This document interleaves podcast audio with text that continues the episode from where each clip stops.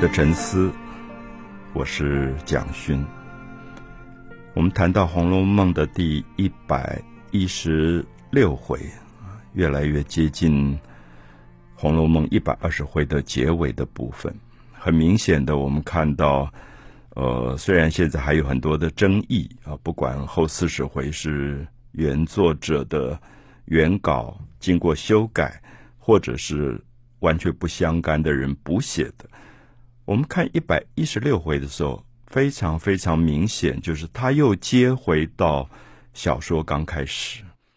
我不知道大家记不记得，在小说的第五回、第六回的时候，呃，有一个叫贾宝玉的小男孩，呃，因为喝酒有点喝醉了，所以就被他的侄儿贾蓉的太太秦可卿带到了他的卧房去休息。而在那个卧房当中，因为酒醉，他就进入到一个梦里面的世界。这个梦里面的世界，他看到是太虚幻境。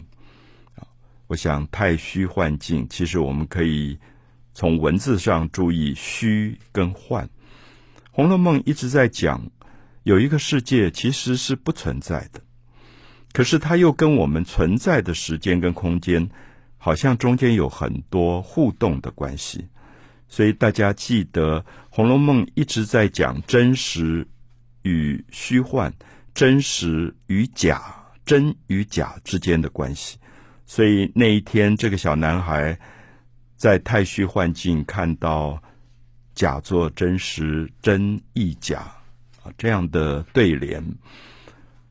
那么，经过整个《红楼梦》那么漫长的一个变化，到了一百一十六回，所有小说刚开始的许许多多的人物都已经不在人间了。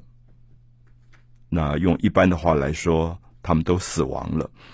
所以一百一十六回的时候，我们会发现，当年喝醉了酒做梦的这个小男孩，他。又有机会进到了这个太虚幻境。他进到这个太虚幻境的时候，就跟当年很多的景象连接在一起了。所以我自己一直觉得，如果是后来补写的作者，他其实一直要追踪原作者到底怎么写。他当然也知道小说的第五回是非常非常重要的。因为第五回等于是整个大小说的一个总纲，所以跨过了一百回之后，到了一百一十六回，这个写小说的人就要让大家再一次回到那个小男孩曾经去过的地方——太虚幻境。可是跟当年的景象不一样了，他竟然看到已经死去的好几个人物。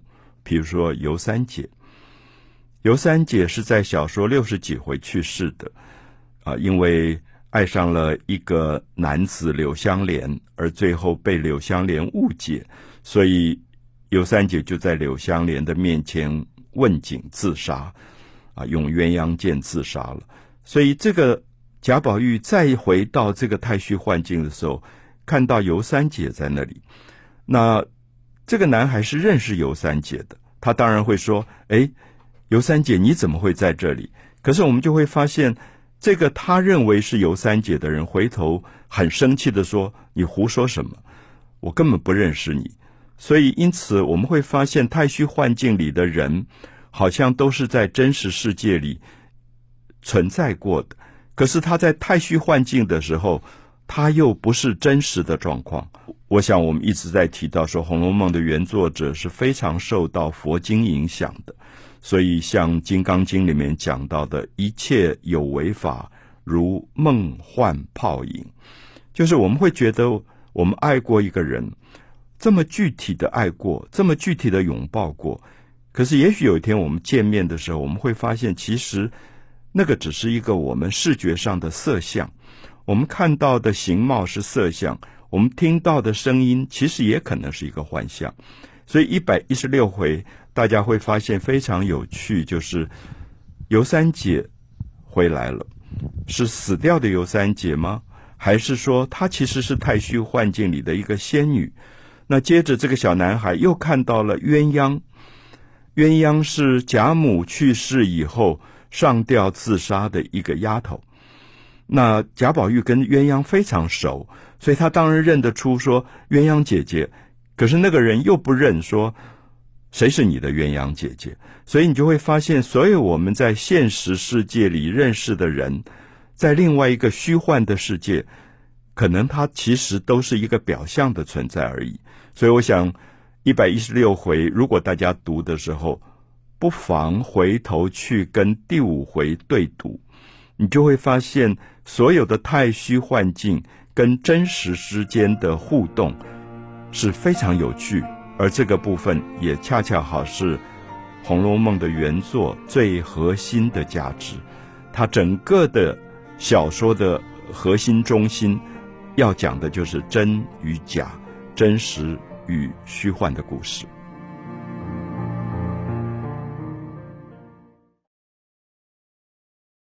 我们读到《红楼梦》第一百一十六回，啊，我建议大家所有喜欢《红楼梦》的读者读一一六回的时候，一定要倒回去，倒回一百回之前看第五回，因为第五回跟一百一十六回等于是一个镜子里的真实景象。镜子里的景象是真吗？还是假？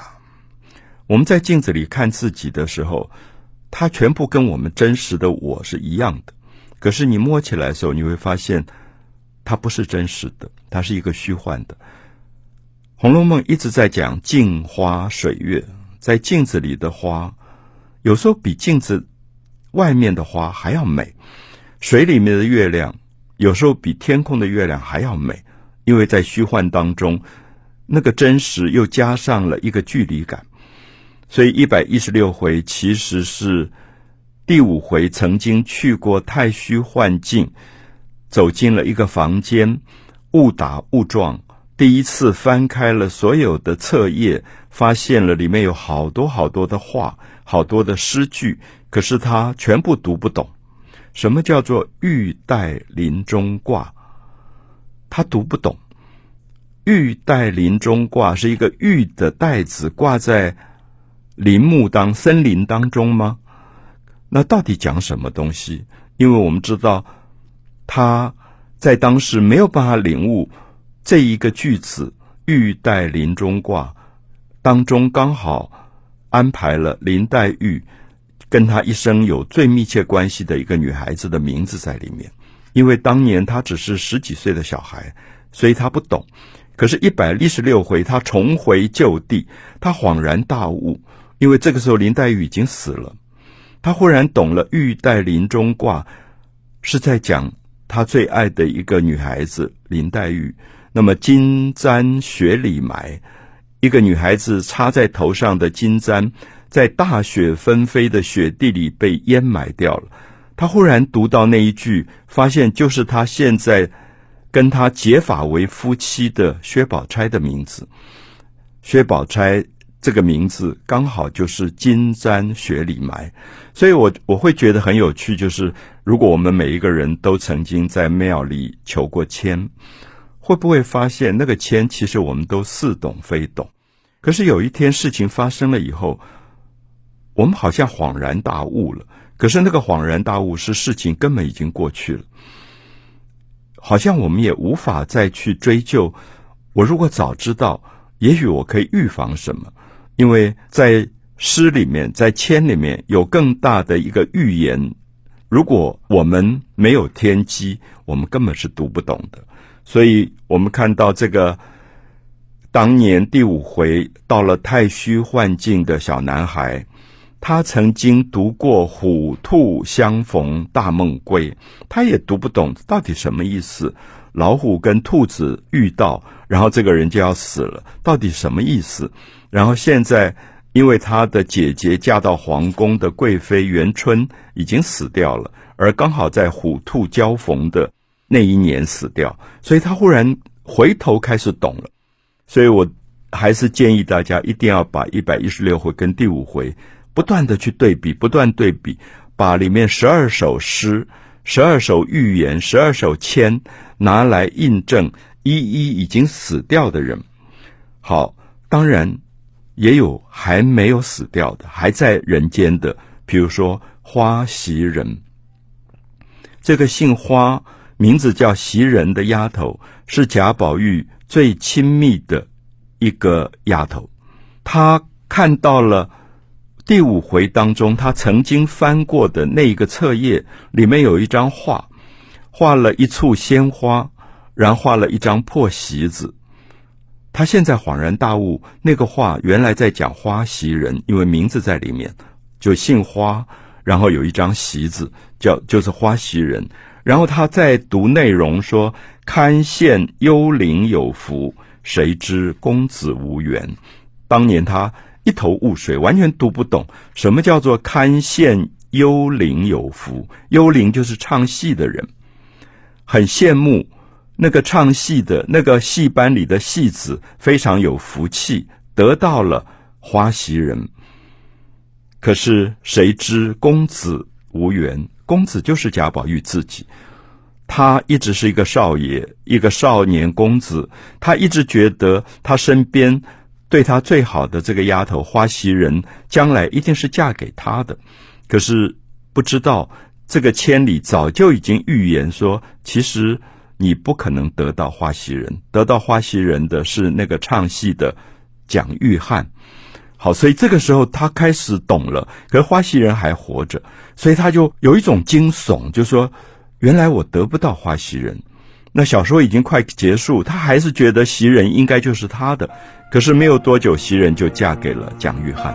所以《红楼梦》当然有一种宿命的感觉，觉得我们千算万算不如老天一算，就是其实人世间有很多的因果，我们怎么样子用尽心机。最后，其实逃不过那个因果。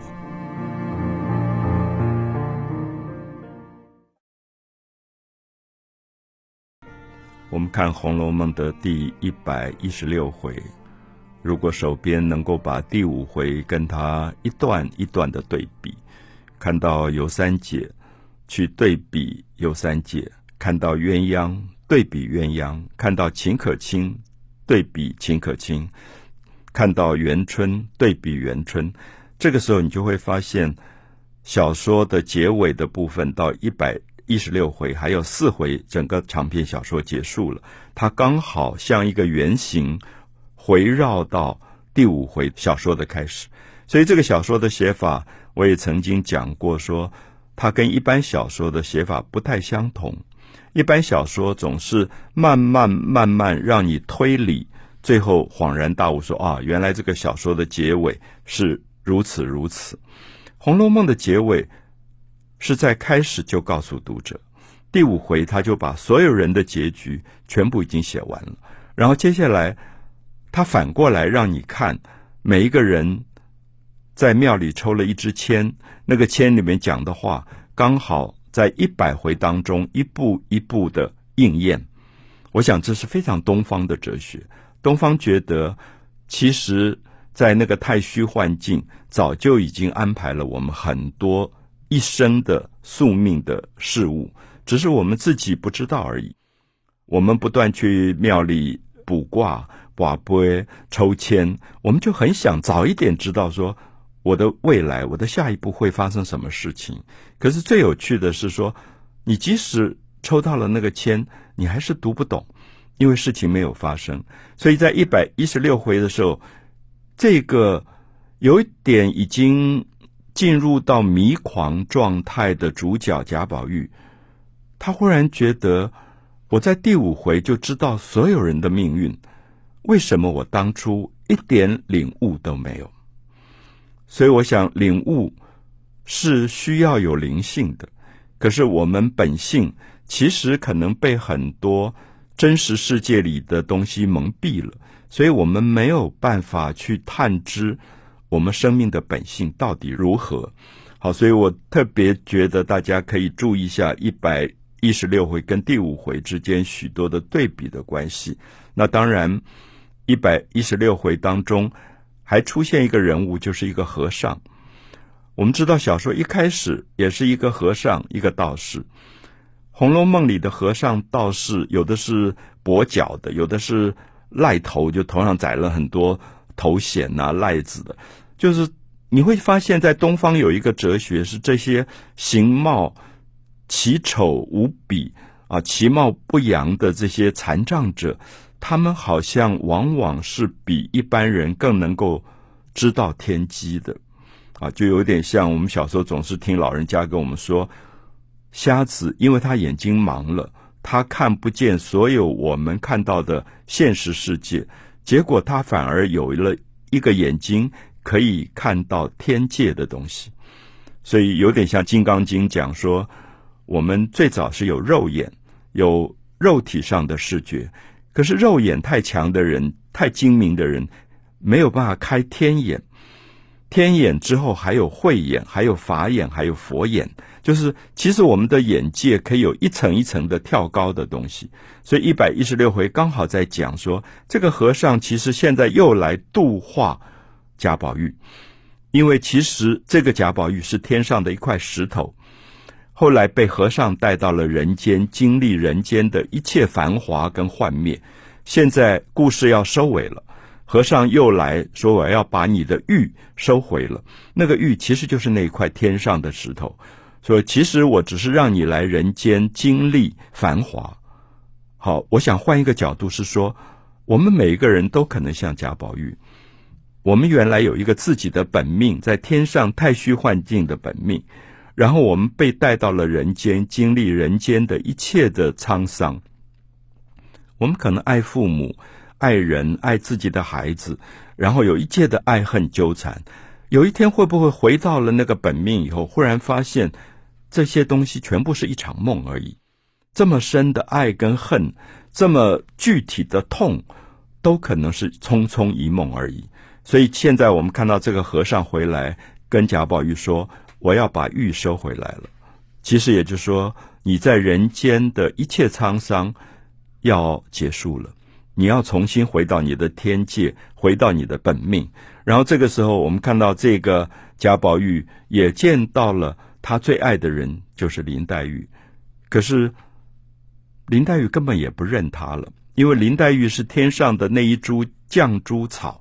他现在已经回到他的本命，林黛玉已经肉身死亡了，他的色相的身体留在人间已经死亡，他的魂魄到了天界，到了天界以后，他就斩断了跟这个男子所有的人世间的爱跟恨。所以我常常觉得《红楼梦》用这样的角度去看，我觉得最有趣的是，我们发现我们自己也在做这个功课，我们最爱的人，我们最恨的人。有一天，有可能我们领悟都是一个虚幻的假象而已。当我们自己了结了所有跟繁华之间的牵连，回到了我们的本命，那个最痛的爱跟最痛的恨，都已经完全是虚幻的。